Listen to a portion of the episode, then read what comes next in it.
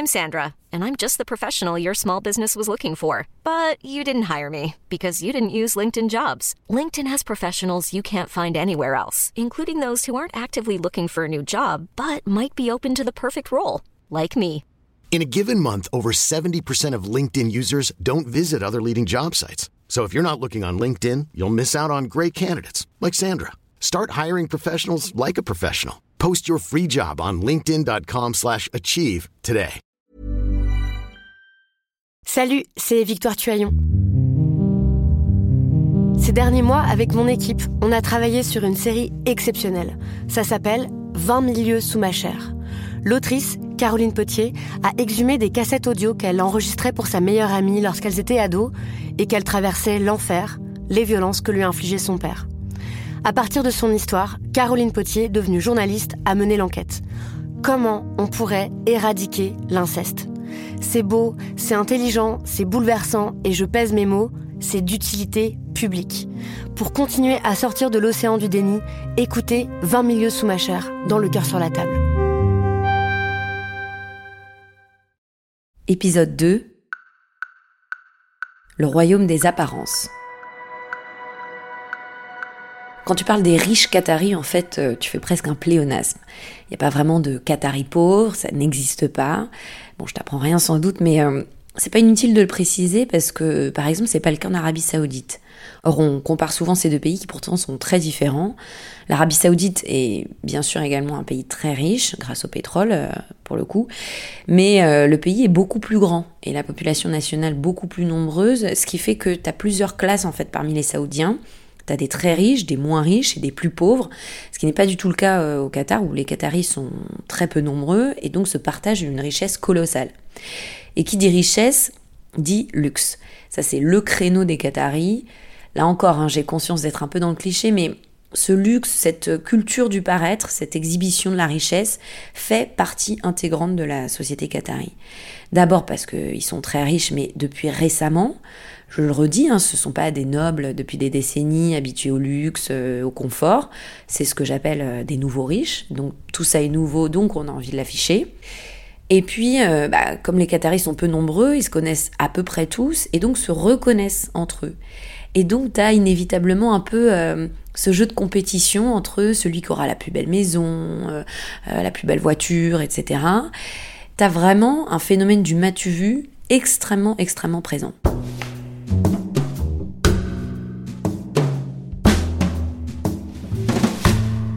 Tout ça se traduit de plusieurs manières, et d'ailleurs souvent assez extravagantes, c'est ça qui est drôle. Déjà, faut voir les femmes qataries que tu croises dans les centres commerciaux. Ça, c'est un truc qui te saute aux yeux quand tu arrives au Qatar. Donc certes, elles sont toutes habillées en noir pour la plupart, mais voilà que je porte des talons Prada de 15 cm, que je m'affiche avec le dernier sac Louis Vuitton et les dernières lunettes de soleil Dior. Enfin, c'est un peu un sketch. Elles sont toutes apprêtées, maquillées, manucurées. Tout se passe dans les accessoires parce qu'encore une fois, il faut se démarquer et afficher sa richesse. Ce qui d'ailleurs est assez perturbant parce que à la base, avec mon regard euh, naïf d'occidental, je les voyais tout en noir et puis voilées.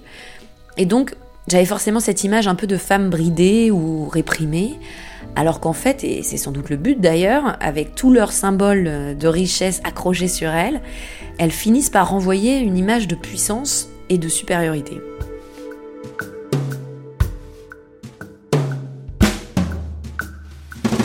Ensuite, un truc qui est vraiment essentiel au Qatar, c'est la voiture. Ça, c'est vraiment le moyen d'étaler ta fortune et de montrer ta puissance. Donc de base, c'est hyper important la voiture, de toute façon, parce que le Qatar, euh, c'est un pays où tu te déplaces qu'en bagnole, c'est pas du tout euh, un pays fait pour les piétons. Et donc la voiture, c'est vraiment l'objet phare des Qataris. Donc soit ils sont sur le créneau, je conduis un monstre, donc il s'agit juste d'avoir euh, la plus grosse voiture possible, sachant que la voiture de base au Qatar, c'est déjà le 4x4, hein, comme on vit à moitié dans le désert, donc on est déjà sur des gros modèles. D'ailleurs, je me souviens d'une fois, où j'étais dans ma voiture à un feu rouge, voiture normale, hein, euh, une berline. Euh, et j'ai tourné la tête et je me suis aperçue que ma tête était au niveau des roues de la voiture d'à côté, tellement c'était un tank. J'avais jamais vu ça. Soit ils sont sur le créneau grosse voiture, soit sur le créneau voiture de sport, voiture de luxe. Personnellement, j'ai jamais vu autant de Lamborghini, Maserati, Ferrari, etc. que pendant mon séjour euh, au Qatar. D'ailleurs, je me souviens, il y avait un endroit à Doha, un quartier un peu animé euh, sur l'île du Pearl, où tu t'as plein de restos et où la route s'arrête en fait. Donc t'as un cul-de-sac et un rond-point pour faire demi-tour. Et là, chaque soir, t'avais un défilé de bagnoles plus luxueuses les unes que les autres. Et c'était assez marrant à voir parce que t'avais tout un tas de petits troupeaux de mecs, euh, parce qu'en général c'est des garçons, qui paradaient sur leur bolide et qui venaient jusque-là, mais juste pour se montrer quoi. Tu les voyais faire le tour du rond-point, repartir et puis repasser encore et encore, comme s'ils avaient que ça à faire, et vraiment uniquement pour frimer, c'est euh, assez rigolo. Plus c'est gros, plus c'est luxueux, plus c'est rapide, plus ça fait de bruit, mieux c'est. Euh, tout ça, à la limite, euh, reste assez classique dans le comportement nouveau riche, je dirais. Ce qui est un peu plus original, en revanche, c'est euh, toutes les extravagances qui en découlent. Par exemple, les Qataris ont cette manie de garder à l'intérieur de leur voiture le plastique de protection, tel qu'il est posé quand tu achètes la voiture. Donc quand tu regardes la plupart des voitures des Qataris, elles ont du plastique autour des sièges, autour des accoudoirs, autour du pare-soleil, euh, parfois même autour du volant. C'est vraiment très très bizarre. Un peu, euh, tu sais, comme les Américains qui gardent leur étiquette sur les casquettes. Voilà, c'est un peu pareil. Il faut vraiment que ça reste comme neuf au sens propre du terme. Autre truc euh, assez hallucinant, c'est ce délire qu'ils ont pour les plaques d'immatriculation. En gros, ce qui va compter, c'est la combinaison de chiffres inscrites sur la plaque. Donc si j'ai bien compris, le plus classe, c'est d'avoir euh, des répétitions de chiffres. Je crois aussi le moins de chiffres possible. Et puis, tu as des chiffres assez importants euh, qui ont un symbole particulier, je sais pas trop, comme le 3 et le 6, il me semble. Si tu t'affiches avec ce genre de plaque, t'es au top. Et donc, tu as des enchères de plaques d'immatriculation. Mais attention, ça va très très loin. Je crois que le record du prix de vente est monté à 200 millions de rials, c'est-à-dire à peu près 50 millions d'euros, pour avoir euh, la plaque la plus belle, la plus rare, euh, la plus je sais pas quoi. C'est juste quand même ahurissant. Et d'ailleurs, il existe la même chose pour les numéros de téléphone.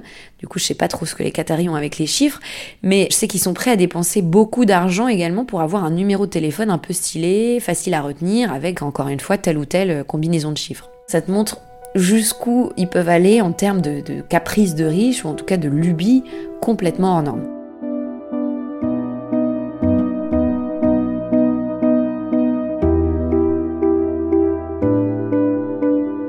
Et alors le comble, c'est qu'à côté de ça, t'as de plus en plus d'endettement au Qatar.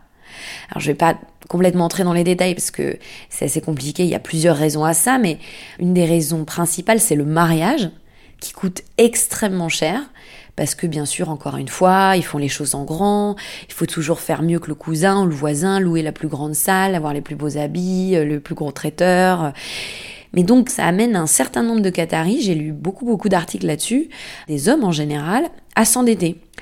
Notamment aussi parce que donc après le mariage, ils subviennent souvent aux besoins de leurs femmes et de leurs enfants. Donc euh, de plus en plus d'endettement au Qatar, euh, voilà pour la petite anecdote.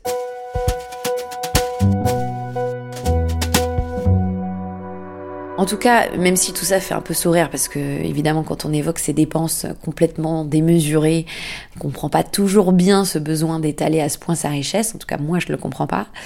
À mon sens, moi c'est comme ça que je l'analyse en tout cas, tout ça c'est pas juste pour montrer qu'on est riche, mais aussi pour se démarquer du reste de la population. Un peu comme une caste au final. L'air de dire, nous Qataris, qui avons accès à tout ça, nous sommes le peuple dominant. Derrière ça, tu as aussi ce complexe d'infériorité qui en fait euh, dicte pas mal de choses dans la société qatari. Parce que, encore une fois, ils sont si peu nombreux dans leur propre pays qu'ils ont sans cesse ce besoin de se réaffirmer comme les souverains. Et donc le message derrière tout ça, c'est ok, on n'est pas beaucoup, mais regardez comme on est puissant, c'est nous les chefs.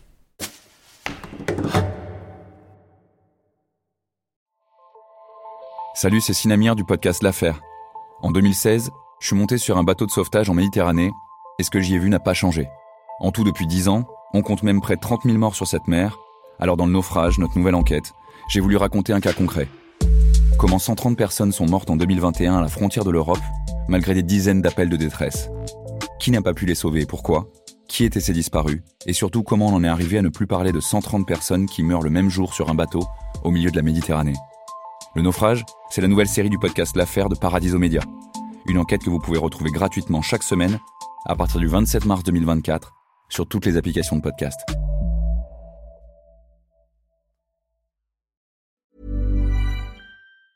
Hey, it's Danny Pellegrino from Everything Iconic. Ready to upgrade your style game without blowing your budget? Check out Quince. They've got all the good stuff shirts and polos, activewear, and fine leather goods, all at 50 to 80% less than other high end brands. And the best part? They're all about safe, ethical, and responsible manufacturing. Get that luxury vibe without the luxury price tag. Hit up quince.com slash upgrade for free shipping and 365 day returns on your next order. That's quince.com slash upgrade.